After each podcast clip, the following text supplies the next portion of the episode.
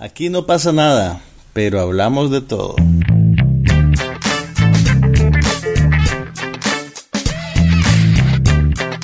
Un podcast sobre cine, TV, tecnología y todo lo demás.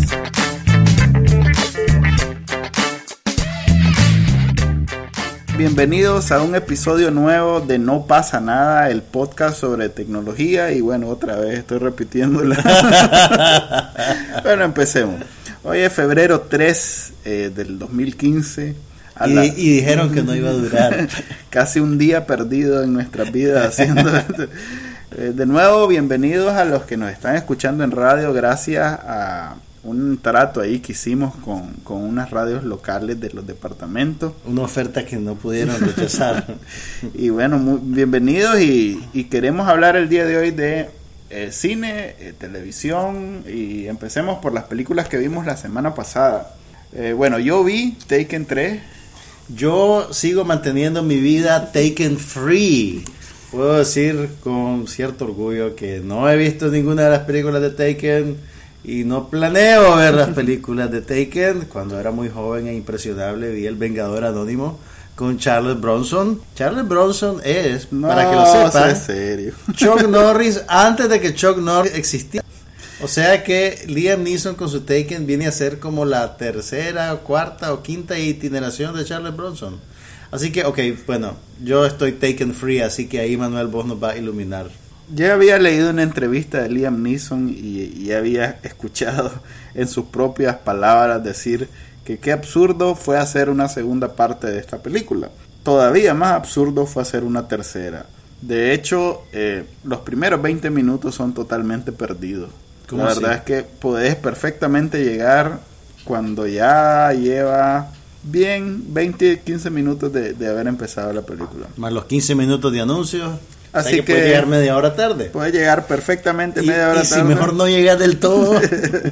Bueno, si no, fíjate que ya se le notaron las canas al pobre señor. Realmente las escenas de acción son, todas son esa shaky cam, ¿cómo se llama? Esa Ajá, sí, con cámara, temblorosa, sí. sí. Con esa cámara temblorosa que no, no se, no- realmente no, no logras distinguir muy bien las escenas. Y se ve cuando meten al doble en vez de él. Fíjate que eso fue lo peor, porque tal vez en las anteriores sí había mucho doble. Aquí más bien optaron por hacer esas escenas de persecución donde los carros explotan y ese tipo, tipo de Jason cosas. Bourne.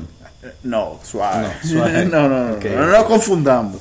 No, tipo más bien el, el tipo de película que hace Luc Besson, que por cierto esta es producción de él, Mm, ok. que a, a- a excepción de, de unas cuantas, la mayoría de las películas de Luc Besson son así como mucho, mucha, muy aparatosas las escenas de acción, Sí. pero poca coreografía así de dos personas eh, tal vez peleando o cosas así. Ok, ok.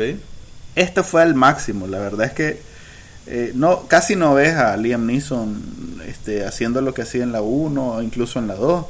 Más bien ves explosiones y él haciendo lo que hace Bruce Willis, pues que se sale vivo de la explosión, pero ya se nota pues que el Bueno, señor ¿sabes el está- chiste, el chiste que le a, a, a Liam Neeson? ¿no? Le decían, está bien, raptaron a tu hija una vez, pero ya dos o tres veces es descuido. sí, es un mal padre. En realidad que el señor no, no, no es, no, bueno, eh, la película no es buena. O sea, ni si- para los estándares de películas de acción. La A ver, que no. estamos operando en el entendido de que vos crees que Luke Besson es la segunda venida de Jesucristo. Aún así, ¿no es buena la película? Va a ver, en 100 años Luc Besson va a ser recordado como el hito de, de cine de la- del siglo XX-XXI. Ok, en 100 años hablamos. Verás. Pero bueno, o sea, ni siquiera en ese entendido eh, No, no, te- no. no es buena la película. No es buena la película. La verdad es que da pesar. Es como esas películas que seguís viéndola porque la 1 fue tan eh, emblemática. En realidad es muy buena película. Digamos, la 1 uno. fue efectiva y entonces decía, ok, veamos una secuela de esto. Así. es. Entonces, Entonces, la secuela fue así, eh, Vas como los picados, pues, esperando volver a sentir ese... el primer momento. Eh, eh, sí, esa primera, Esa primera que sensación. te- Pero no, No. la verdad es que esto solo dejó goma y, y ok, no, va a haber una cuarta, creo. Pues sí, perfectamente, no se murió, que era lo que estaba esperando, que- a ver si lo mataban. no Ok, pero vos crees que la, que la audiencia que esta franquicia construyó va a salir satisfecha de esta tercera Ah, fíjate que película? está difícil. Estaba lleno el cine y, y- y- y no tuve oportunidad de escuchar los comentarios del público. Ahora, también pasa algo que usualmente las películas de franquicia tienen taquilla elevada porque la gente que le gusta mucho la va a ver más de una vez. No, no creo que Eso no va a pasar en eso este no caso. va a pasar en este caso. Sí creo que pase, que la gente como la conoce muy bien, porque el- las televi- pues los canales de televisión y el cable La han la repetido, han la explotado uno, la al máximo porque son producciones baratas. Entonces aprovechando, cuando pasa eso, pues que una, una película es buena y es barata, pues la explotan mucho en el cable y en... Entonces, eh, mucha gente la conoce. De hecho, el mismo día o un día antes, un canal de televisión local estaba pasando la 1 o la 2, una de ellas. Entonces, va a tener buena taquilla, pero la gente va a salir, pues... Yo hace... No, no hay como asegurar, pero yo pensaría que va a salir decepcionada. Yo salí decepcionado. Lamentable, pues. Ok, en lugar de ver Taken 3, Ajá. yo fui a ver La Teoría de Todo, que es la, una película basada en la vida del científico Stephen Hawking. Eh, esta película es de las que tiene más nominaciones para el Oscar, tiene cinco nominaciones, incluyendo Mejor Película. Y definitivamente las nominaciones que merece son las de las actuaciones. Está nominado para mejor actor Eddie Redmayne por su papel como Stephen Hawking y Felicity Jones que interpreta a la primera esposa de Stephen Hawking. Pues la película reproduce, digamos, la historia de ellos desde que se conocen hasta que la relación alcanza un hito pues particular. Y la verdad, fíjate que es el tipo de película que vos apostarías que me va a encantar a mí, pero realmente me dejó frío. Frío en Eh, el sentido que no te gustó. Frío en el sentido que me pareció que podía ser más interesante. Eh, pareciera a veces como una de esas películas que hacen para explotar una enfermedad particular y Mm. conmover al, al- al espectador. Y el tratamiento pues es un poquito banal, siento yo. Es como una historia de amor, o sea, quiere, quiere encajar en, el, en la parrilla de programación de Lifetime, pero también quiere... eh, eh, lo bueno de la película, déjame, seamos positivos, lo bueno de la película son las actuaciones. Y más que cada una de ellas en sí misma, el contraste entre ambas actuaciones. Porque en el caso de Eddie Redmayne tenés una, un personaje que impone ciertos desafíos físicos para el actor. Porque el actor Sí, tiene, tiene- que duplicar con su cuerpo los efectos de la enfermedad de Lou Gehrig, que es la enfermedad que aqueja a, a Stephen Hawking. Y esa enfermedad básicamente te va haciendo perder la capacidad de moverte y va atrofiando el cuerpo. Entonces el actor físicamente tiene que limitarse, transformarse y dentro de esos parámetros bien estrechos crear un personaje reconocible pues con el que te puedas conectar emocionalmente más allá de la dificultad física que eso implica. Y en el otro espectro tenés a Felicity Jones, la actriz que interpreta a su esposa, que ella mantiene, digamos, el dominio na- natural de su cuerpo sin ninguna afectación particular. Entonces todo su proceso de actuación implica el manejo de emociones y, y- y- y lenguaje corporal sin ese tipo de cosas que son difíciles pero también son vistosas. Eh, por eso hay un, hay, pues, si vos te fijas en, en Oscar, hay un sesgo bien marcado hacia interpretaciones que tienen que ver con papeles como este de Stephen Hawking. Gente que, que enfrenta hace- enfermedades, Sí, sí. grandes transformaciones físicas, que de alguna manera vos no sabes si están dando el Oscar de verdad porque la actuación es buena o porque el actor sufrió mucho o porque el personaje real sufrió mucho para llegar a, a este punto en el cual vos ves la película y sentís una exaltación en tu espíritu al ver ese triunfo del espíritu humano, ¿me entendés lo que te quiero decir? Sí, lo que en la película aquella de cómica dice Robert Downey Jr. Pero bueno, lo que te quería decir es que la actuación de Felicity Jones es una actuación más convencional, pero ella logra alcanzar unos niveles de expresividad eh, muy interesantes. Además por el, digamos, el, el, el dilema particular que su personaje enfrenta, que no te lo voy a contar para que pues vayan a ver la película, porque Ujú.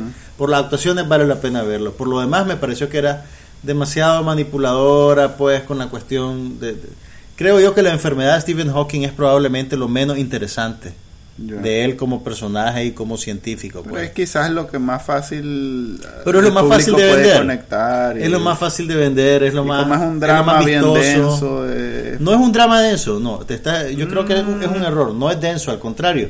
Es una película demasiado ligera. Tal vez por eso, porque el tema es tan pesado que optaron por Pero, tratar de, pero de- independientemente de eso, yo creo que el personaje pues y la situación daba para más. Ya. Eh, la verdad no, no veo yo que Sí. me- no, no creo que merezca. Comparándola con A Beautiful Mind de Russell Crowe hace 10 años, 20 años. A mí yo a mí tampoco me gustó mucho A Beautiful Mind. Ajá, pero en este caso Mira, se parecen- parecen mucho. Se parecen superficialmente, porque A Beautiful Mind Son dos genios. entraba, pero Beautiful Mind entraba en el campo de la ficción bien arrebatado en algún momento. Ah, ok. Esta por, por el propio giro de su trama, pues y el tratamiento que le dieron. Esta película es más conservadora que eso. Ujú, Sí, si, si me pones a compararla, esta yo creo que es superior, Ya. Ah, con todas sus limitaciones. Pues yo la verdad fui uno de los detractores de A Beautiful Mind.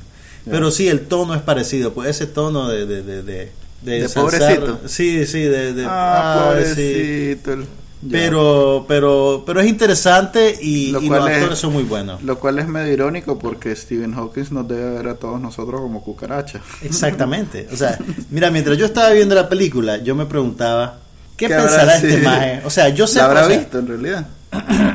Yo creo que sí, porque te- Sí, él tendría que haber dado permiso, aunque la película está basada en las memorias de su esposa. Ah. Pero yo creo que le... a la cual, a ver, en la, en la película, ¿cómo terminan? ¿Ellos terminan casados? ¿Querés que cuente el final de la No, no, película? no, no lo conté, solo decime si... Es que, a ver, en la vida real, en, la- en la vida real, el, el hombre este... La verdad no es el secreto, a- de la- no es el secreto sí. de la pirámide. Sí, el- Eh, el hombre- ellos, el terminan, este- ellos terminan separados realmente Sí, en la película. la- la- a ver, no terminan separados. Él la deja para eh, quedarse con la enfermera que lo atendía. Pero fíjate que la película... Eso en la vida real, yo no he visto la película. La película, no sé qué es lo que pasó con la esposa en la vida real. Ujú. Sin embargo, la película hace que la relación sea más ambigua. Y creo que la película más bien te deja pensando que en realidad la relación era insostenible Mm, y que ambos ya estaban enamorados de distintas personas. ya. O sea, te, te da la idea No, ya como la que... contaste. Ya la conté toda. Sí, no. Pero no, no porque lo Ah. importante de la película son sus actuaciones. Y yo, mira, yo cuando, cuando vi que nominaron a esta Felicity Jones, yo dije, ¿y quién es esa maje? Están igualados. ¿Quién- vos. Exactamente. ¿Quién es esa maje y por qué la están nominando en lugar de darle una segunda nominación a Julianne Moore por A Map to the Stars? Pero ya viendo la película, la mujer se merece la nominación. Sí. Y por cierto, la acaban de enrolar en el papel principal de una de las películas independientes que van a estar conectadas con la nueva saga de la Guerra de la Galaxia. No me pregunté. O sea, vos sabés, viene la trilogía, ¿verdad? Sí. Pero además de la trilogía, viene un número X de películas que cada una es como una historia contenida en sí misma. No sabía esa parte. Ella va a ser la protagonista de la primera de esas películas autocontenidas conectadas con la nueva trilogía de la Guerra de la Galaxia. Si es autocontenida, no sé cómo está conectada con la nueva trilogía. Ah. Yo creo, o sea, se desarrolla en el mismo Ah, universo algún... Disney eh, eh, hoy en día es un maestro a hacer reales, así que no, no Pero me bueno. preocupa cómo va a ser para conectar. Fanáticos de la Guerra de las Galaxias, vayan a ver la teoría del todo, de todo, para No, que conozcan a Felicity Jones y aprendan sobre la verdadera galaxia.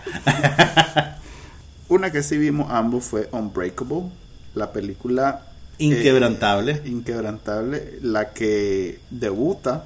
No, no, no debuta No. como directora. Esta es su segunda película como directora. Angelina Como Jolie. gran. ¿Será su primera película grande? ¿O la anterior? Mira, ¿Cómo fue la anterior tenía que ver con la guerra, creo que era la guerra en Bosnia. Ok. Entonces, Su segunda pues probablemente, como pero no la he visto, pues logísticamente, pues no sé si es del mismo- de la misma envergadura que esta. Ok, la segunda película de Angelina Jolie como directora, lo cual eh, nosotros que ya sabíamos que era su película, me pareció extraño que no hay no hay créditos iniciales. Es bien poco común que pase eso. Mira, yo creo que eso es una medida de humildad. Porque vos creerías pues que una estrella megalómana va a poner, y no una película, a film by Sí. Angelina Jolie al principio, pero no es el caso. Pues la- de verdad la película em- empieza con la trama y punto, y ya está, y te metes de cabeza en la, en la historia del personaje. Sí. La película dramatiza la vida de Luis Sampieri, un muchacho italoamericano que compitió en los Juegos Olímpicos de Múnich antes del ascenso del fascismo y que después peleó en la Segunda Guerra Mundial y le pasó la de Hogue. Estuvo en accidente de aviación, fue preso en un... Fíjate que eh, yo esperaba mucho, tipo, tipo Forrest Gump, que pues su vida fue como una especie de... de- de- Una serie de pruebas. Sí, como la Odisea, pues que además que sirvió como, como registro histórico de lo que pasó en Estados Unidos en esos tiempos. Yo esperaba algo parecido, pero no, en realidad él era un soldado que le pasaron vicisitudes como soldado, como a muchos soldados. Y eso es lo que ves en la película. Y eso es lo que ve en la película. Sí. Y el, el antecedente, que, había, que era corredor olímpico, pues es como un asterisco. Que, Es una nota al pie de la página casi, pues, realmente. Es, mira, esta película es también ese tipo de películas del triunfo del espíritu humano que no se no, doblega el ante triunfo del nada. espíritu humano, el triunfo del espíritu estadounidense. En Ok. realidad, esas películas patrióticas que cada cierto tiempo los gringos hacen para sentirse bien. sobre Mira, sí yo no, yo no creo que esa sea provincia exclusiva de los gringos. Todos los países que tienen alguna cinematografía crean este tipo de productos. Mira, la Ya. película yo creo que estaba bien, pues, pero no era una película... eh, Es una película extraña porque vos ves que están todos los materiales, digamos, para hacer un- una película épica con, con mucho, de esas, de- con, con un alcance sobrecogedor, ¿verdad? Mm. Y logísticamente ves en la pantalla, pues, Sí, todos los recursos que tiene. en realidad que hizo bastante. O sea, yo esperaba una película de, de, de escenas en cuartos y Vos esperabas una película En indoors, menos, pues. menos ambiciosa, ambiciosa en en términos de logísticos. sí. No, realmente una película ambiciosa logísticamente, Sí. pero el tono es un tono bien apaciguado, por así decirlo, es un tono bien controlado. Mm. Eh, yo habría creído que la película iba a ser más obvia. Es una película eh, curiosa, pues realmente, pues no era lo que yo esperaba. Mm. Eh, no sé si es completamente exitosa en lo que se propone, pues realmente. Eh, no, no sentí ningún arrebato emocional en, en- o sea, yo- el material te está exigiendo tener una reacción emocional a lo que el personaje está sufriendo, Sí, ya- pero ya nunca como- la tuve. Sí, no, ni yo. Y, y tampoco tuve, digamos, una reacción o, o- o- o curiosidad intelectual ante la manera en que me estaban contando las cosas. No fue exitosa en ese sentido. Es una película bastante literal, por así decirlo. Pues te cuentan la historia y, y punto. Sí. Sí, Creo que ese es... eh, a ver, yo le doy como mérito el casting porque en realidad pura gente que no... Exceptuando a ese, el hijo de Bruce Willis. Ay, el hijo de Bruce Willis. Exceptando a ese. el Sale el hijo de Bruce Willis en la cuál era la quinta Die Hard. la cuarta. Ok, la cuarta Die Hard, la que mató ya la franquicia, que pasaba en Rusia o algo así. Salía un maje que no me acuerdo el nombre del actor, pero solo lo he visto en, película- en películas malas. Tal vez es que Die Hard 4 me envenenó el pozo, pero Ok. Bueno, olvidémonos A- aparte de ese actor que lo conozco por esa película, eh, la verdad es que me pareció un casting exitoso en el sentido que ninguno era conocido para mí. Mira, el, y todos hicieron sus papeles muy bien, pues.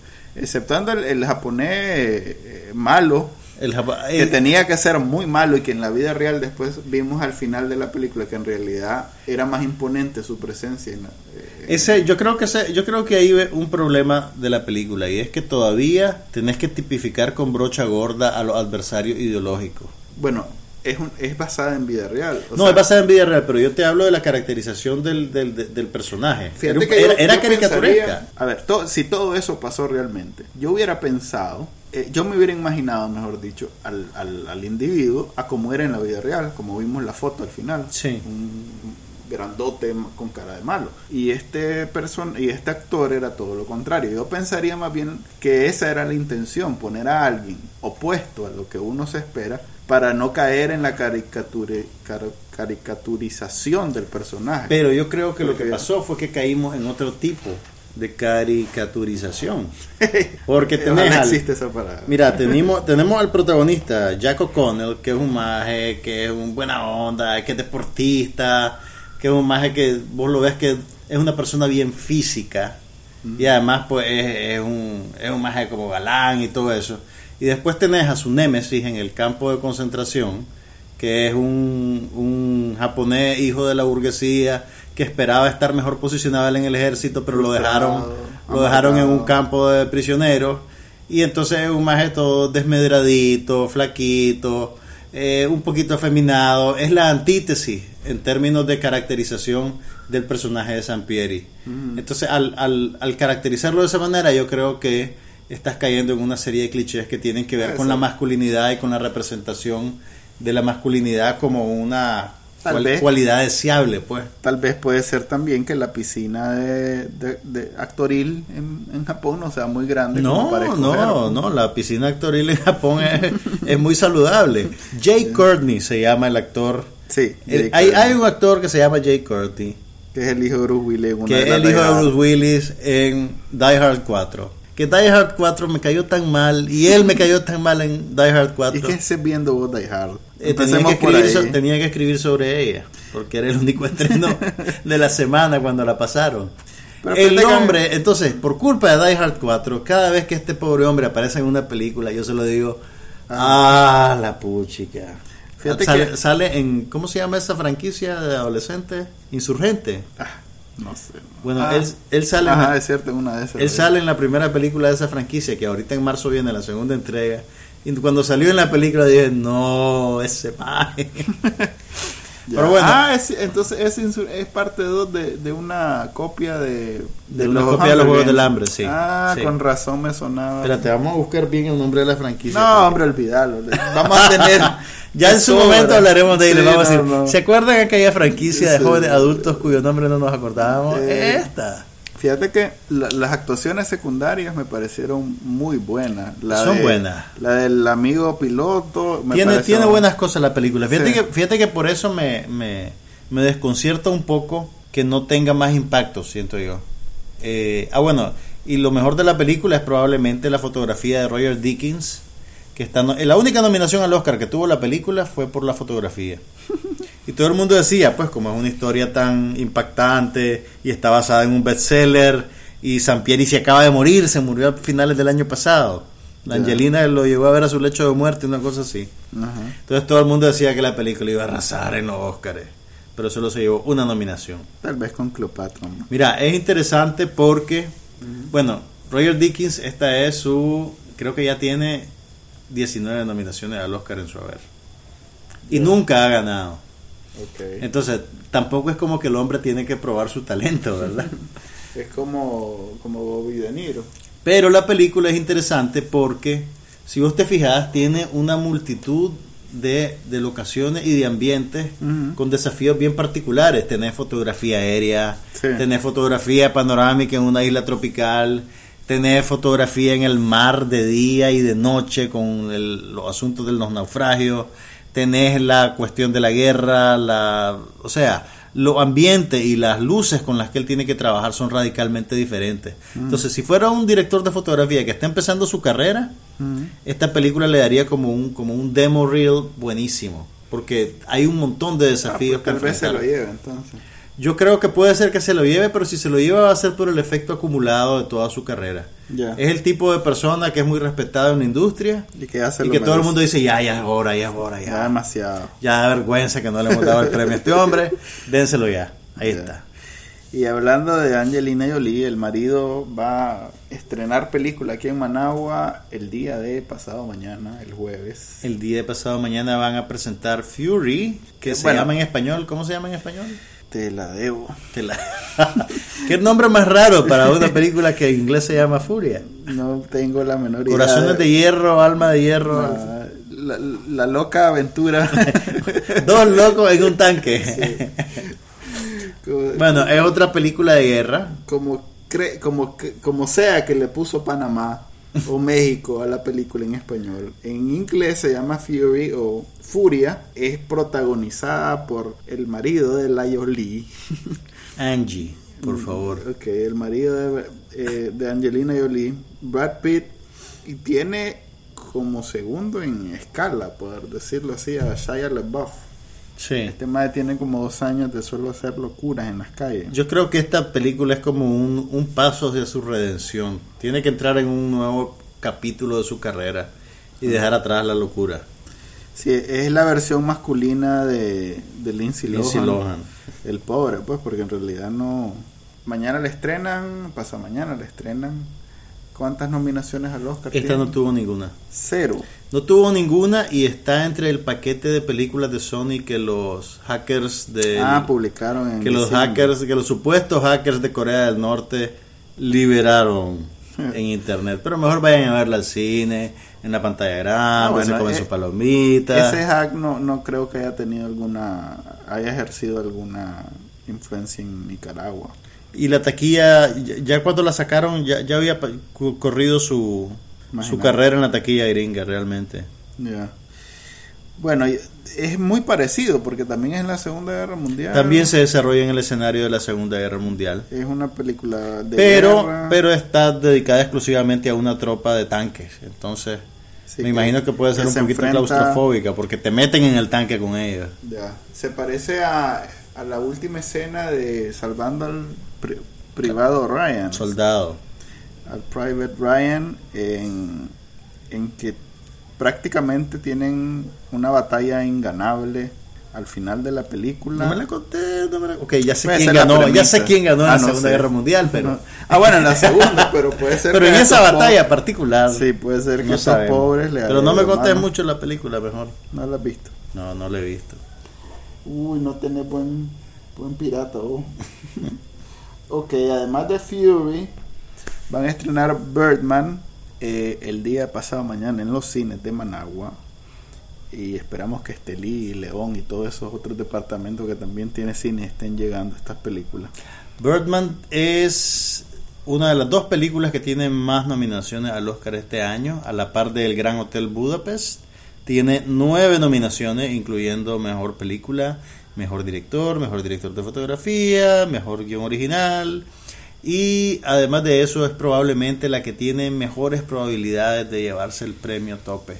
Ok, también hay aquí hay una, una salvedad que quiero hacer yo personalmente. De las películas de los Oscars, que generalmente son la mayoría bien aburridas, esta es quizás la más entretenida. Puedes continuar, Juan Carlos. ¿Cómo querés que continúe después de que decía algo así? Lo que pasa es que en realidad para el, el fanático normal del cine, que no llega a ver arte, que llega a entretenerse, Ajá. Eh, de alguna manera me- me siento insultado y halagado a la vez. ¿Por qué será? Ok, entonces esta película es quizás la más entretenida de todas las. O sea, ya la viste y te pareció entretenida. No, pero conozco la premisa y conozco... Y poder graduar el valor de entretenimiento de la película solo con la premisa. No, también he visto los los IMDb ratings y los... He visto comentarios, pues. Hablas con un aplomo. claro, puedo estar equivocado, así como dije que Gone Girl iba a arrasar en los Oscars y... Tiene nominación a mejor actriz protagonista. Imagínate. Ok, es otra de las recomendadas para irla a ver el día del jueves aquí en Managua. Eh, y la tercera que van a estrenar ese día es SpongeBob, no sé qué cosa, no sé qué cosa. SpongeBob SquarePants, Bob Esponja. No, yo sé cómo se llama, pero no sé cómo se llama la película. El apellido no se lo sabe. No sé, la algo de, no sé, 3D, no sé qué. Que también veremos si la traen doblada. ¿Cómo? Si la traen Subtitulada. subtitulada en inglés o si solo la van a presentar doblada. Ah, bueno, también van a estrenar Jupiter Ascending, Ah, qué interesante. Jupiter Ascending es... que es la que más están empujando, fíjate. eh, No, sí, me imagino que sí, porque es la nueva película de los hermanos eh, Wachowski, que son los que crearon la franquicia de The Matrix y que desde entonces han, digamos, luchado por tratar de encontrar es- ese nicho o de, o de recrear otra franquicia, otra película que esté en el mismo nivel y el mismo impacto. Sin mucho éxito, ¿verdad? Sin mucho éxito, pero Ahora.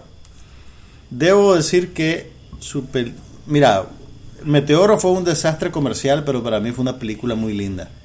La disfruté. Sí, no, está bien, reíte, reíte, No visto, solo. no. Pero me parece que fue una película, primero, muy ambiciosa, muy audaz, muy fiel al producto original, que es una combinación bien, es un equilibrio muy difícil de alcanzar. Que, que sea fiel a la fuente original, especialmente cuando la fuente original es una serie de dibujos animados de los años 70, con todo lo que eso implica, y que hagas una película con una belleza plástica como la que tenía Meteoro. Pero bueno, Meteoro fue un fracaso comercial y casi lo sepultó a ellos de por vida. Speed Racer. Speed Racer. Después de eso, bueno, hace- el año pasado vimos aquí en Nicaragua el Atlas de las Nubes, Otra que pasó. que fue una película que pasó sin pena ni gloria, pero yo creo que tenía eh, sus ambiciones eran interesantes y fue más o menos exitosa en alcanzarla, solo que no era una película, pues no era The Matrix, pues no era un gran éxito de taquilla, era una película con otra agenda. Y ahora con eh, esta nueva película están aspirando a ese tipo de cine, pues, a una cinta de acción, A ver, de tienen- efectos especiales. Tienen a Channing Tatum, Tatum, Channing Tatum. Tatum y Mila Kunis como protagonista. O sea que vienen con todos los reales del estudio. Viene con todos los reales del estudio y con toda la técnica. De hecho, la película esta se iba a estrenar el año pasado, pero retrasaron el estreno un año más o menos para seguir trabajando en los efectos especiales. Eso a veces es una alarma. Eso hicieron no. también con, con, ¿cómo se llama? Con Gravity. Eso hicieron con Gravity. Sí, tuvieron que empujar la tecnología para poder ir avanzando en la película. Ah, ok, ok. Ya, te- ya te ¿Ha visto un artículo de, de, de una escritora que está demandando a, a Warner Brothers ¿Por qué? por Gravity? No, no, Creo no que, sabía. que es Warner o no sé cuál es. Creo que es Es Warner. Warner, es Warner. Eh, porque Warner, a ver, él, ella escribió el guion de, de Gravity Ujú. un poquito Una diferente. versión, una versión inicial, Así es, digamos. una versión inicial y se la compró New Line Cinema. Eh, creo que New Line Cinema es. Y este a New Line Cinema lo adquirió Lo absorbió Warner. lo, absor- lo absorbió Warner. Entonces el contrato que tenían con ella no lo respetó Warner. Mm. y es la fecha y le dice era un contrato con Warner. Yo no tengo nada que ver Con New Line. con New Line perdón y yo no tengo.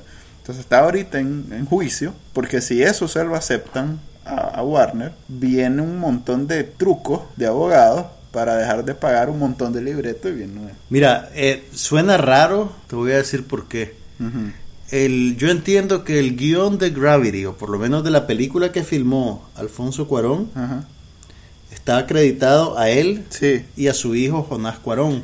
así es. Y Por eso te digo. el, el- el sindicato, el sindicato de escritores de Hollywood, de guionistas, es bien, digamos, eh, Bien es serio. bien fregado con, con sus lineamientos y con sus eh, estándares, con cuándo se inscriben las cosas, cómo se inscriben las cosas, de dónde vienen, quién la hizo. Tan es así que a veces tenés un montón de batallas legales, pero no por gente que, que dice que un estudio le, le robó el, el- el guion y no se lo acreditó, sino de gente que está luchando por tener crédito en un, en un guion, porque el guion pasa por un montón de manos, un montón de gente le cambia, le ajusta cosas, hasta el actor pues a la hora de filmar puede cambiar una línea o dos o lo que sea, Sí. si el director así lo permite, pero las reglas del sindicato de, de guionistas dice que solo dos o tres personas pueden tener crédito sobre un guion. Sí, puede ser que ellos hayan sido los últimos dos. Ellos entonces- puede ser que ellos hayan sido los últimos dos, puede ser que esta Pero persona... no, pero e- este juicio este, eh, ya se da como un hecho que ella es la, la, la original de Gravity. Ok, entonces puede ser que ella haya generado un tratamiento. Que un tratamiento es una narración en prosa de unas cuantas digo, páginas. Pues, pero, Yo solo leí el artículo de ella misma diciendo cómo iba el juicio.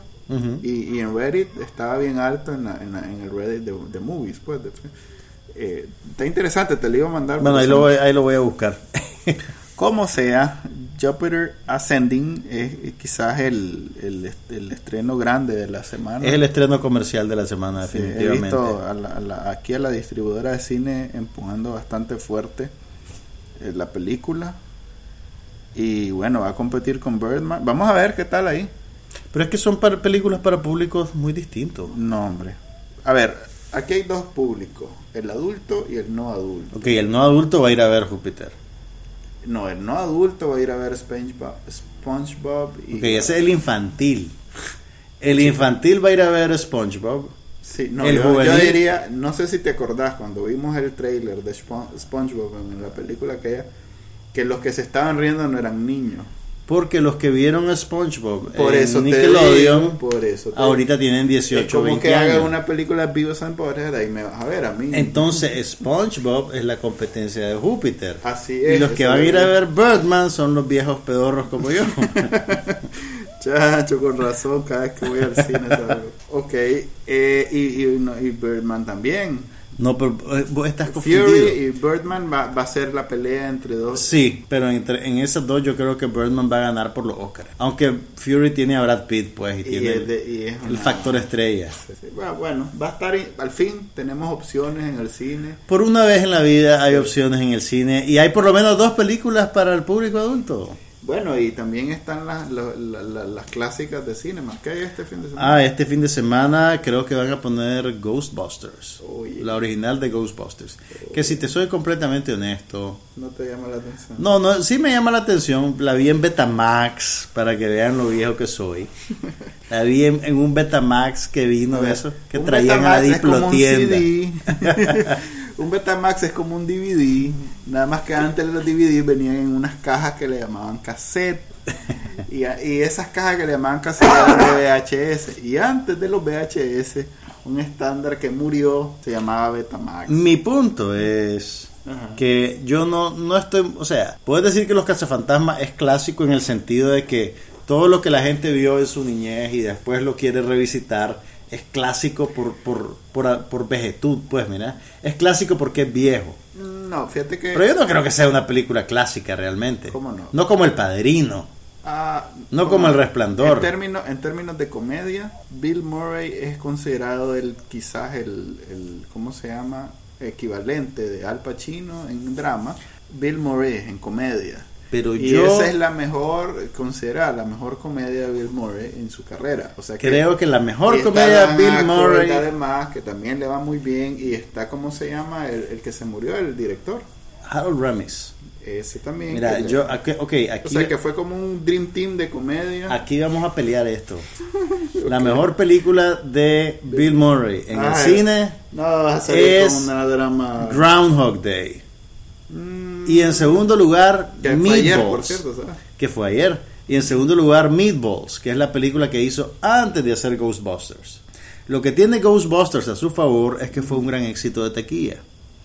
Entonces, toda la gente que fue niño en los 80 y que vio Ghostbusters. Ahora, me parece magnífico que lo incluyan en el ciclo porque va a hacer que llegue más gente a verlo y el ciclo va a tener buena taquilla y van a seguir animándose a traer este tipo de películas. Así que en realidad no, I'm not hating, not hating at all. Probablemente la voy a ir a ver porque la vi en Betamax. no entienden ustedes lo que es la calidad de la imagen en un Betamax recontrapirateado. Entonces, Ghostbusters es el clásico de la semana en Cinemark. Lo pasan el sábado y el domingo a las 3 de la tarde. Para que también puedan ver. O sea que prácticamente pueden ir diario al cine. Prácticamente de jueves a domingo pueden ir diario Sí. al cine y no repetir películas. Y hay que ver si, Bárbaro. si qué otras sobreviven en la taquilla. Hablemos de televisión. ¿Viste los anuncios del Super Bowl? Vi los anuncios del Super Bowl. En vista de que los anuncios se han vuelto un evento en sí mismo, ya no tenés que ver el Super Bowl para ver los anuncios. Así es. Entonces- Esa es una gran cosa, ¿sabes? Porque yo me tenía que lanzar a veces. ¿Vos no todo el juego. ¿Vos no, no, el Super Bowl entero para ver los no, nunca, nunca, jamás. Pero sí me tenía que lanzar, digamos, que una hora porque es difícil pegar a donde están. Además, eh, según cálculos científicos, Científicos. exactos, un juego de fútbol gringo dura 11 minutos realmente. Si, si Todo lo demás es espera, Es caminar, correcto. platicar. Entonces es aburridísimo, aburridísimo. Mira, yo no quiero. Dicen que, bueno, además que este no es un programa de deporte, aunque sí hay gente deportista que lo oye, me consta. Pero eh, dicen que estuvo bueno el juego en sí, no tengo la menor idea. A ver, mira, mira, mira las cosas que hay que rescatar del medio tiempo. Ajá. Missy Elliott. Sí. Katy Perry tuvo la visión de decir, saquemos a Missy Elliott del olvido donde se encuentra. Ay, no sé, eso, Y eso que es típico get de los que no saben, no. eh, típico de los Ok, hay que sacarla. Vive muy bien de escribirle Ok, música a los demás. Está bien, saquémosla de detrás de bambalinas Ok. y pongámosla a interpretar nuevamente, porque además de ser una gran compositora, es una excelente intérprete. Eh, Ah, yo sé que no es suficientemente guero para vos. Es muy blanca para vos, entre comillas. No, es una señora ya, no Es una señora. que está haciendo ahí, es como que saqué a mi mamá. Vos sos un señor. Sacó, Por eso, pues. sacó a Lenny Kravitz, que sí es un señor. Sí, correcto, Que sacó a sí dos señores, señor. pues. A, a don Lenny. Don Lenny, va a venir, don Lenny. El pobre Don Lenny con Llegó su guitarra. la Katy Perry fue donde doña Lenny y le dijo, doña Lenny, me presta a don Lenny para el Super Bowl. Y ella le dijo, amor, ¿querés ir? Pero a qué horas termina eso? Acordate que no te puedes. No te puedes desvelar, Lenny, porque después al día siguiente te pasas grave. Te estás durmiendo. En efecto. eh, Bueno, mi muchachita, si me lo trae antes de las 10 de la noche, se lo puede llevar. Ok, debemos, Ok. debemos de, de- de El- alabar el- al medio tiempo. Espérate, espérate. Hablemos espérate. de los anuncios. No estoy alabando, estoy siendo completamente objetivo. El león gigante en el que hizo su entrada Ajá. Katy Perry Ajá. era manejado por, Por titireteros. Sí, no, yo sé. Sí, Si no, no hubo nada de magia. Todo fue visible. Eso fue lo que más me, me, Pero me eso, disgustó. oíme, no, pero eso es lo que más me gustó. Ah. Porque todas estas cosas mágicas No hubo nada de magia. las hace la gente. Pero las hace el ser humano. ver. Pero es que no, no, no estaban supuestos a que no los viera.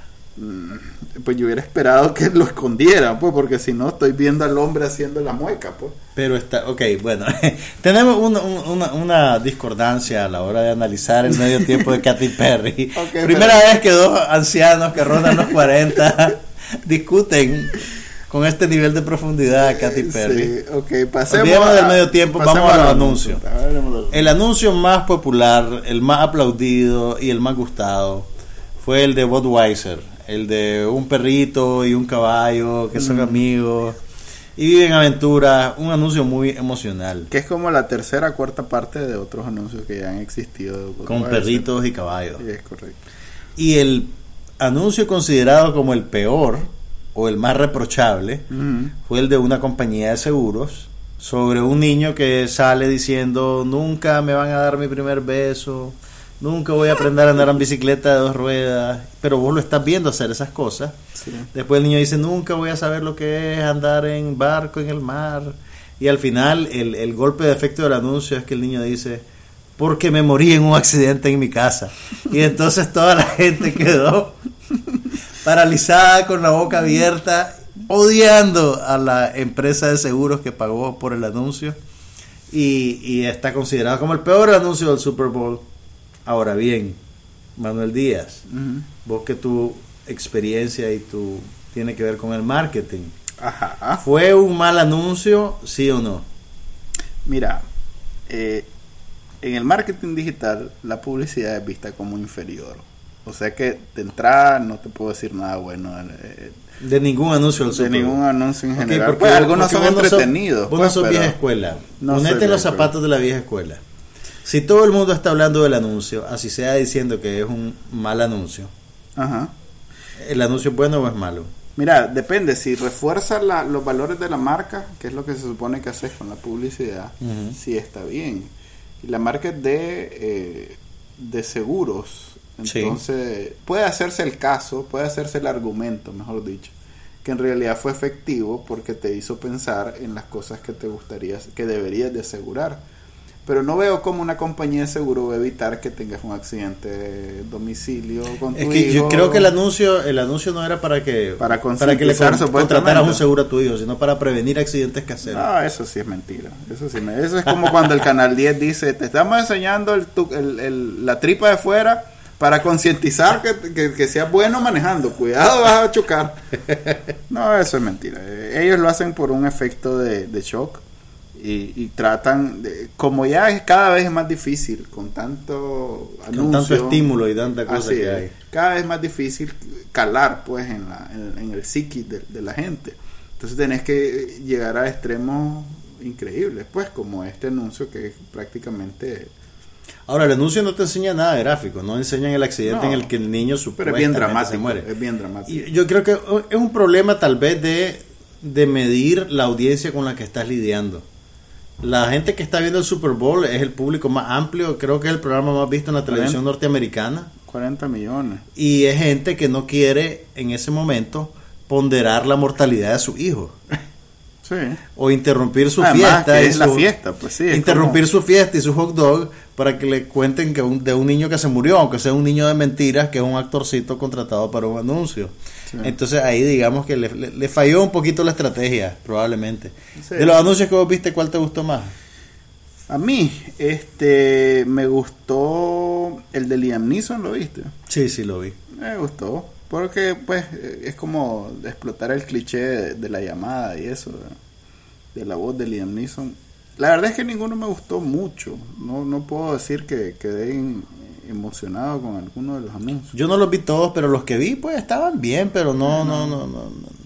Estaba mejor que Katy más Perry. bien Mejor que sí Perry. fíjate que al final de cuentas podríamos decir fíjate que más bien eso eso me pareció pues un poco de eso me, me pareció un, un, un poco de anuncio eh, tratando de, de, de explo- pues me parecieron como muy viejos como la misma cosa de todos los años y, de hace 10 años pues O sea, lo que dice Don Draper sobre la publicidad, ¿verdad? ¿qué dice Don Draper? Dice Don Draper, el protagonista de Mad Men, que es como el super publicista de los años 60 y 70 en Madison Avenue, que la publicidad lo que tiene que hacer es decirte todo va a estar bien.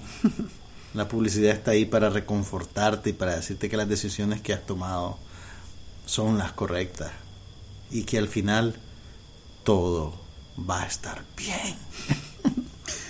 Desde ese punto de vista, después de eso no sabes cuál sí me gustó los anuncios funcionaron. el de BMW me encantó Ese que hicieron.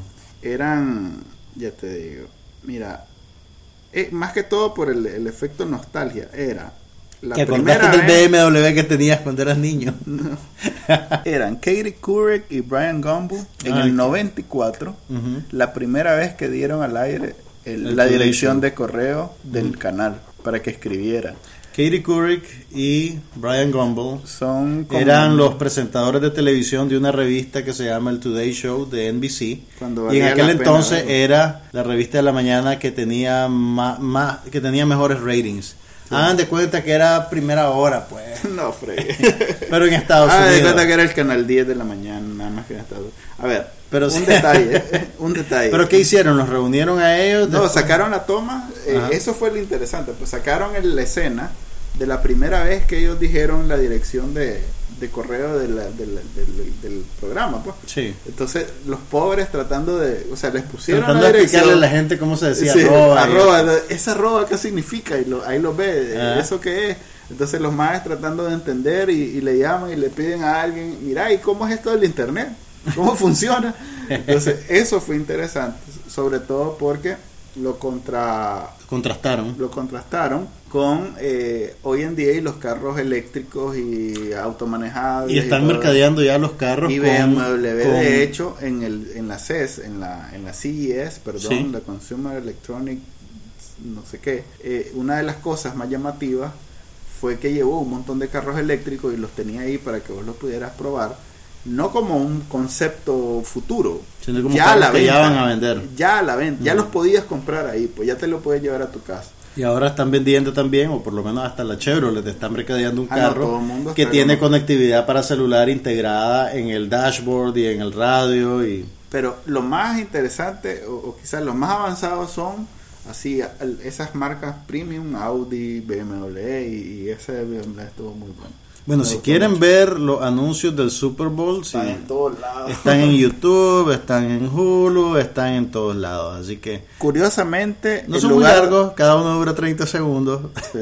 Curiosamente, el, el lugar donde me pareció más cómodo verlo eh, fue el de el de Yahoo. Fíjate, Yahoo, ¿sí? vaya. Tiene así bien rápido, los puedes ver uno tras otro sin ninguna. Ah, bueno, hubieron muchos trailers de películas que eso sí estuvo bien. ¿no? Ah, sí, estuvo el trailer de la nueva reinvención de Terminator, Ajá. el de la nueva reinvención del Parque Jurásico. Ajá. Eh, creo que también la película esta de Jupiter Ascending tuvo un trailer. También estuvo Ted 2. Ted Tuvo- 2 tuvo un trailer. Que, que metieron a uno de los jugadores de uno de los equipos. Ah, sí. Sí, Como nosotros trailer. no sabemos de deporte, no estamos muy claros no de sé qué quién Brady. fue. No sé qué Brady. Solo me acuerdo que era Brady. El. Tom Brady, Es, tal vez. el de las pelotas desinfladas. Ah, sí, que, que hay una controversia que para poderle entender a la controversia, tenés que saber primero de qué se trata el fútbol americano. Ok, en el fútbol americano. No, no, no. Ok, uno de los comerciales. eh, a ver, cada comercial vale más de 4 millones de dólares. Ponerlo al aire, 30 el tiempo aire. Los 30 segundos Aparte valen- está lo que les cuesta hacer el comercial. Sí. Y un montón de gente hace comercial y no se los aceptan. Incluso ya se creó la industria de hacerlo eh, sabiendo que no te lo van a aceptar. Porque con eso Para- lo puedes vender. Ya puedes decir, el que no me aceptaron ¿eh? en el Super Bowl. Entonces ya te ahorras los reales del Super Bowl y ya, y ya ganas ese, ese, ese pequeño caché de decir, pero bueno, 4 millones, más de 4 millones valían los 30 segundos. Y entre todos los comerciales que se transmitieron, NBC se despachó hermoso porque era la, la, cadena de, de- la transmisión. Y donde la tiró de, todas, todas fue anunciando eh, Blacklist, el regreso de Blacklist, que es como inaudito. Pues, Usualmente después el, el- la franja de tiempo inmediatamente después del Super Bowl es considerada un espacio premium porque tenés un montón de gente con los ojos puestos en la televisión. Así es. Entonces siempre es como un gran golpe para un programa que lo pongan en esa franja de horario. Entonces hicieron el comercial en el, en el juego y después, creo, esa parte ya no la sé, pero yo sé que fue ayer mismo en, en NBC el, el regreso de Blacklist. la-. ¿Vos lo viste? Yo lo, ya lo vi yo ayer, no lo vi el domingo, pero lo vi ayer lunes. Y bueno, sí, volvió, está muy bien. Eh, definitivamente que pareciera una serie de HBO. Ahora, ¿qué ya, pasa? Ya saltó el, el ámbito. O sea, se ve que hay reales y se ve que hay confianza del lado de la, de la cadena. En, dejarlos hacer cosas. En realidad que está mucho mejor en términos Ok, de producción. una pregunta para vos. Mm. Con el número de televidentes que están viendo el Super Bowl, la gran mayoría de ellos no han visto Blacklist, no saben que Blacklist existe. Pero con ver el, El, comienzo- capítulo, con el ver capítulo que presentaron era un capítulo con una historia contenida en sí misma, era inteligible para la gente Sí, que no conocía era- la serie, eh, Sí, claro. funcionaba. Sí, es más, hicieron, fueron, dieron un paso más y lo hicieron con segunda parte. O sea, Es como- pusieron dos capítulos, No, te no, dijeron no, que iba a seguir en la próxima O sea semana. que sí, correcto, que no terminó y te dejaron en el, en el cliffhanger para Eso que es para fregar a la gente y hacer para, que para, vean la serie. sí, para ver si logran que es el Todo está muy calculado. Sí. Bueno, yo no, no veo de Blacklist. Lo que sí vi fue una serie nueva de Fox que se llama Backstrom con Rain Wilson, el actor que hacía el papel del pesado en The Office.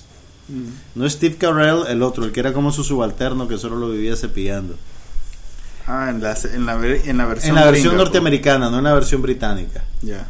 Y fíjate que, bueno, solo vi un capítulo, solo vi el, el, el piloto, por así decirlo, aunque ya lleva como dos capítulos al aire la serie. Y pareciera como un intento de volver a hacer un house. Solo que en Ah, vez de ser no es médico- comedia. ¿Ah? No es comedia. No es una comedia, es una, es una serie, bueno, es acomediada, pero en realidad es una serie de detective, un drama policíaco de una hora. Y el protagonista es un maje así, un misántropo, que todo el mundo le cae mal y que es rudo y que dice barbaridades, pero aún así toda la gente cree que es adorable y lo persigue y lo contumerea y le hacen gracia a sus gracias. Y hay una muchacha bien linda que se enamora de que es enamorada de él y él la trata así medio como que a la patada. A la pucha, que todo eso lo viste en el, en el piloto. En un piloto, sí, no, es, es que, es que tal vez porque los arquetipos son tan familiares, pues que logras entender cuál es la relación de los personajes o cómo está tipificado. Eh, y la verdad, pues no, no, no sé si, no creo que le funcione, pues no creo que viva más de una temporada, si acaso. Ah. Aunque tal vez a los, a los fanáticos de House les guste ver esa dinámica, pues de vuelta. House lo pasan con- permanentemente. Pero ya se dejó de producir, pues Sí, ya, ya no pasan producir, capítulos pero nuevos. hay cinco o seis Pero es, mi, es, es más o menos un modelo similar. Hace de cuenta que mezclaron a House con Columbo. ¿Te acordás de Columbo? Bueno, House es una versión... Es Columbo, pero médico. No, House en realidad es Sherlock Holmes. ok. No más que médico. Exacto, y Columbo también. Todos, todos descienden de Sherlock Holmes. Pero Columbo. No, pero este... A ver, House en realidad es Ok, ok. Sherlock Holmes. Ok. Es, tal vez si le gusta Rain Wilson y le gustó House y tienen una hora de su vida Mira, que House quieren. yo lo vi de verdad, de verdad, de verdad. Lo veías con- era, sí, con religiosidad, con porque era religiosidad. mi serie favorita. Así que le voy a dar una oportunidad a esta serie. Wow, bueno, vamos a ver, de seguro en el próximo capítulo me mentas la madre. Muy probablemente. Seguimos viendo The Americans. Yo estoy en la tercera temporada, que es la de estreno. Yo acabo de terminar la primera temporada, o sea que solo me llevas 13 episodios de ventaja, o 15, o 14, o algo así. Eh, ok, ¿No, ¿no has visto la temporada donde, el- No he visto Nicaragua es el, es el eje central? mencionaron? Nicaragua como en el penúltimo Sí, episodio de sí, Pasadita. No, en la, no. la segunda temporada, que por cierto, el canal 8 La pasa aquí. la va a comenzar a pasar. La va a comenzar a pasar. O, o ya la pasa. Eh, en la segunda temporada, este Nicaragua es papel, es un eje central de la trama. Y hay una Nica, Que ya lo había dicho en episodios a la pucha que llevamos rato haciendo este podcast. en episodios pasados, así como el episodio 5, 3, una cosa así, menciono que es la hija de un periodista de las libertades públicas, ¿cómo es que le llaman? Mártir de las libertades públicas. Perdón, es una hija del mártir de las libertades públicas, o sea que puede- pueden ver que el guionista de The American se toma el trabajo de investigar. Fíjate que eso, eso me, me- me gustó de la serie. El, la ambientación de la época es, es bastante persuasiva. Pues yo que Sí. tengo recuerdos de los 80. Sí, e- eso es lo que te decía Mi yo, infancia la pasé en los combinación 80. de- Es reconocible, pues todo lo que ves, la ropa, Sí. la- la- las cosas ver- que la gente tiene en su casa, los adornos, la manera en que decoran. Puedes ver la misma calidad de Mad Men, pues que, que no- Exactamente. que no es que La misma atención a detalle. Exactamente. Se ve la misma atención a detalle y tenés la carga extra de que lo conociste. Pues es Ah, algo que vos viste si de primera mano. Si tenés 40 lo conociste. Bueno, sí, si tenés 40 lo conociste. Mad Men no lo conocimos, No. no, estábamos vivos a finales de los 60, pero bueno. Ahora bien, eh, el detalle adicional que habíamos hablado en un capítulo anterior, que la CIA misma tiene que ver con, lo- con los libretos de The Americans. O sea que hay La mucho lo. Sí, hay mucho elemento realista al punto de... De que hay cosas que tienen que parquear. ¿Y hay alguna Así referencia si, si han parqueado algo en algún momento? Obviamente no van a decir. Eh, Mm, ok. eso es más eso se, eh, eso no fue así una conferencia de prensa donde dijeron pues la No, no, no, yo quiero decir tal, tal vez, no sé, ejes dramáticos o episodios o cosas que dicen, Exacto, mira, mm, mejor De hecho, pues, el caso de hace varios años donde encontraron esa pareja, creo que es el, el- la semilla que hizo surgir la, la la serie. serie ¿no? ahorita. Sí. Muy buena, eh, lo- las actuaciones son Yo excelentes. tengo, el, yo tengo el problema de que no puedo, pues ya me acostumbré a ver series sin cortes esperar. comerciales. Ah. No, sin cortes comerciales. Ah, sí, eso. es Entonces, la ¿no? idea de ver una serie en un canal local, Eso es horrible. lo primero que me parquea son los cortes comerciales. No, A mí, a mí fíjate que ni siquiera los cortes porque puedo pasar, tengo ya medido cuánto dura el anuncio. Es estar en el momento que la van a dar. Y también, sí, eso y otra cosa que me, me, me molesta, yo siento que no solo los canales nacionales, sino también los de cable, te meten un montón de publicidad y de anuncios gráficos encima de la serie Ajá. cuando están corriendo. Y eso me parece terrible. Primero, o sea, primero te distrae de lo que estás viendo. Y segundo, pues no, no, no sé, pues me parece que es una violación de la integridad del producto audiovisual y es terrible. No, no, no puedo lidiar con eso. Pero bueno, la estás viendo donde en Hulu. La estaba viendo en Hulu- no, la estaba viendo en Netflix. Netflix Latino tiene la primera temporada. Hasta ahorita. No, eh, tienen rato de tenerla, lo que Ah, pasa es que hay no le había hay dado una tiempo. competencia de Netflix, eh, de Fox, que va a comenzar a pasar todo lo que es Fox. Eso es FX, o sea que Fox también. Sí. Esa viene fuerte, porque si todo lo que es Fox va a salir ahí, cuidado le quita a Netflix bastante catálogo. Más bien se lo puede quitar a Hulu, porque Hulu es el que tiene el... el Bueno, Hulu de es Fox. propiedad de varias, incluyendo creo que Ah, ok, entonces ahí se queda ese contenido. Sí, Fox. Pero a Es propósito más, de Hulu Hulu, es un experimento raro que todavía es un Frankenstein, sí. cómo ¿Qué va a quedar, pasar? sí. Pero mira, hablando de Hulu, encontré algo divertido el otro día ahí. Hacen paquetes de TV Novela Express. Ajá, me- me- Ellos reproducen el contenido de Univision en Estados Unidos. Ajá. de algunas cosas de Univision y entre esas cosas están reproduciendo las telenovelas. Pero están haciendo una versión express de las telenovelas. En vez de que tengas los seis meses de telenovela que dura, tenés, te la condensan a 15 capítulos. Ya. Me imagino que de una hora, pues no sé, no, no, no, no, he, no he dedicado 15 horas de mi vida a ver una telenovela condensada.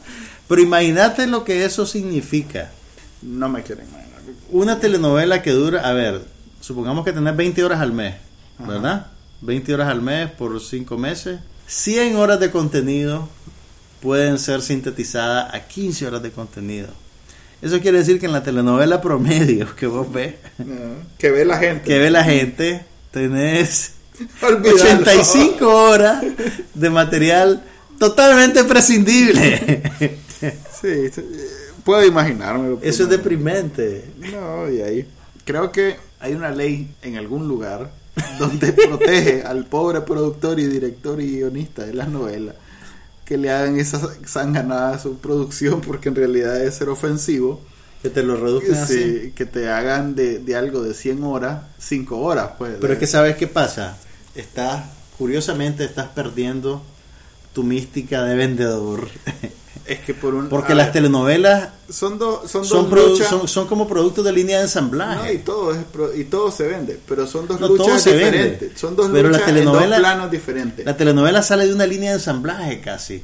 Yo Sí, creo que la pero- gente no tiene, no tiene, digamos, la identificación emocional que tiene con una película que pasó consiguiendo los reales 20 años y que la escribió en el sótano de la casa de su papá y su mamá. Mm, No creas, hay artistas en toda pre- expresión artística y me parece que las novelas son una expresión artística. Mm. Es más, si ves Jane the Virgin, le comenzás a agarrar un poquito más de, de- de- de respeto a las novelas. De hecho, está muy bien. Eh, ayer, hoy vi el capítulo, creo que 11. Muy buena. Se la recomiendo. Y ahorita Eva Longoria va a hacer también una parecida, que se llama Telenovelas, algo así. Espérate, ¿va a ser una telenovela o va a ser una Va serie ser una- lo sobre mismo una que- telenovela? Lo mismo que hizo Jane the Virgin, que es como la nueva serie de vampiros, Mm. que van a hacer también una serie basada en telenovelas, pero con esa ese enfoque sofisticado y más humorístico y más. Vaya. No sé mucho porque pues es Eva Longoria y es telenovela, pero se supone que es parecido a Jane the Virgin. Bueno, habrá que verla entonces. Y hablando de, de- de televisión, eh, contame eso de Better, Call- Saul, que se estrena en, en la próxima semana en AMC Gringo. Creo que se que estrena el aparecer- 11 de febrero y a través de un contrato sin precedentes en la breve historia de Netflix como proveedor de servicio en streaming van a transmitir los capítulos poco tiempo después. No sé si es un día o dos días después, probablemente sea un día después, para Latinoamérica y Europa. Después de que salga al aire, primero va a salir al aire en AMC para Estados Unidos. Claro. Y al día siguiente lo vamos a poder ver en, en Netflix nosotros aquí en Nicaragua. Vaya. Esto es una novedad porque usualmente el, el- el modelo de negocios de Netflix implica poner toda la serie, toda la Cuando son temporada, propias, ¿no? cuando son ser- no, y la- las otras también. Ah, bueno, sí, es O sea, ellos adquieren temporadas de series Sí. o, o las producen ellos mismos y te ponen toda la temporada de un solo. Entonces, Sí. por ejemplo, ya viene la tercera temporada de House of Cards. Mm. Ese día van a estar los 12 capítulos de la temporada y los puedes ver de un solo si querés. Ahorita ellos están haciendo algo más parecido a un canal de televisión que en un Que día te- específico y a una hora específica te da un Sí. producto, te transmite. Ok, aquí el, el- el episodio va a quedar ahí para que lo veas en cualquier momento, pero solo vas a tener un episodio nuevo cada semana. Ya. Ahora, eso es, inter- bueno, primero un cambio un poquito en la política que yo creo que están haciendo una concesión por el nivel de anticipación y de audiencia construida que hay para esta nueva serie que trata sobre un personaje que fue introducido durante Breaking Bad. Ustedes saben que Breaking Bad es una de las series más exitosas comercialmente de todos los tiempos Y está bien posicionada en el canal AXN para Latinoamérica. y tiene, tiene también una audiencia construida en Latinoamérica. Entonces realmente no es descabellado pretender agarrarla. Pobre en realidad. Lo interesante es eso, que Netflix ahora se le está metiendo ya en el territorio A los canales. a los canales de cable que cubren la región y a los canales locales de cada país que también aspiran a pasar ese contenido. Yo me imagino que, bueno, pues la, la apuesta es, ok, Netflix se lo va a dar a los que están suscritos, a, a los, a los que cumplen dos condiciones. Primero, tener internet y segundo, estar suscrito a Netflix. Que en realidad cada una de esas condiciones te va achicando un poquito el universo, por así decirlo. Sí. Pero realmente- igual, si tenés Netflix, tenés internet. Sí. Perdón, si conoces Breaking Bad, Ujú. tenés internet. Pero pudiste haberlo descubierto en la En televisión local. Ah, Aquí y- en bueno, Nicaragua si creo que Canal cable, 8 pasó Breaking Si Bad. tenés cable, muy probablemente tenés internet. Sí. Y si tenés internet, eh, ya conseguir Breaking Bad no está tan ligado a Netflix. Pues en Sí. realidad podrías perfectamente La conseguirlo de otra manera. la podés conseguir por me- métodos poco legales, pues, pero pero es una novedad para los suscriptores de Netflix y, Sí, sí. y va a ser interesante ver si ver entonces HBO se lanza si. Netflix, digamos, se come la distribución de esta serie para Latinoamérica o si AXN la va, la va Ah, bueno. a pasar también. ¿Sabes que se me acaba de ocurrir? Por ejemplo, HBO no tendría mucho sentido. Más bien HBO está bien, está, está en una posición de lujo con, en, en términos de distribución, al punto que ha sido el que ha distribuido eh, series mismas de AMC. Distribuye Mad Men para, Mad Men para para Latinoamérica, sí. Latinoamérica. Y hasta distribuye las de Showtime, porque vos me habías dicho que eh, Penny Dreadful la iban a pasar en HBO. Creo que la estaban pasando, no, aquí creo que estaba pasando la Cinemax. Y en Ah, Estados Unidos la HBO, pasa ¿no? Showtime. No, por, sí que es la competencia directa de Pero es que sabes qué pasa, yo creo que mm, el caso de Mad Men no es que Mad Men la produce AMC, la produce Lionsgate. Pero Y AMC. Lionsgate se la vende a AMC. Igual AMC no es. O es una eh, coproducción, la verdad no no, no me acuerdo Todo ahorita lo que cómo saca es. AMC, eh, olvídate que no lleva. Mira, yo, AMC. yo creo que para HBO fue un correctivo agarrarla por lo menos para Latinoamérica, porque originalmente le habían hecho el pitch a ellos. En los HBO que todas las series buenas se las hacían a ellos. Exactamente, HBO vio, yo, yo no sé si vio el piloto, pero por lo menos tuvo un pitch con el, con el productor de la serie y le dijeron, "Mm, no, Ya. pero bueno. Bueno, qué, qué bueno que hay opciones para los que no quieren bajar XBMC y, y usar Netflix de poder ver y gastar cuánto es que vale el mes de Netflix. Ay, vamos a empezar esa discusión nuevamente. Pero a mí me reconforta saber que la gente que trabaja tan duro haciendo esas series que yo tanto disfruto, pueden ir una vez a la semana al supermercado y comprar comida y vivir de su trabajo. Me parece muy bien. Bueno, terminemos aquí porque llevamos una hora. La próxima semana vamos a hablar de las películas que mencionamos que van a estrenar este jueves como películas vistas y vamos a hablar de las películas que vienen. ¿no? Vienen las 50 sombras de Que Grey. dicen que vienen cargadas de 20, o, 20 horas, la pucha, 20 minutos de, de escenas de sexo. Manuel leyó los tres libros de un fin de semana. En una sentada, ¿cuál un fin de semana? Buenas noches, me despido, Juan Carlos Ampie. Manuel Díaz, ya saben que nos pueden contactar en nuestro sitio web somosnopasanada.com, nuestra cuenta de Twitter somos no pasa nada y pueden escuchar este episodio y todos los anteriores en iTunes, en iVoox, en TuneIn y en eh, Stitcher. Eh, ya saben que nos pueden hacer preguntas, críticas, comentarios o simplemente este, votar ahí en iTunes o en cualquiera de esos servicios que les gustó o no les gustó del programa. Hasta la próxima semana. Bye.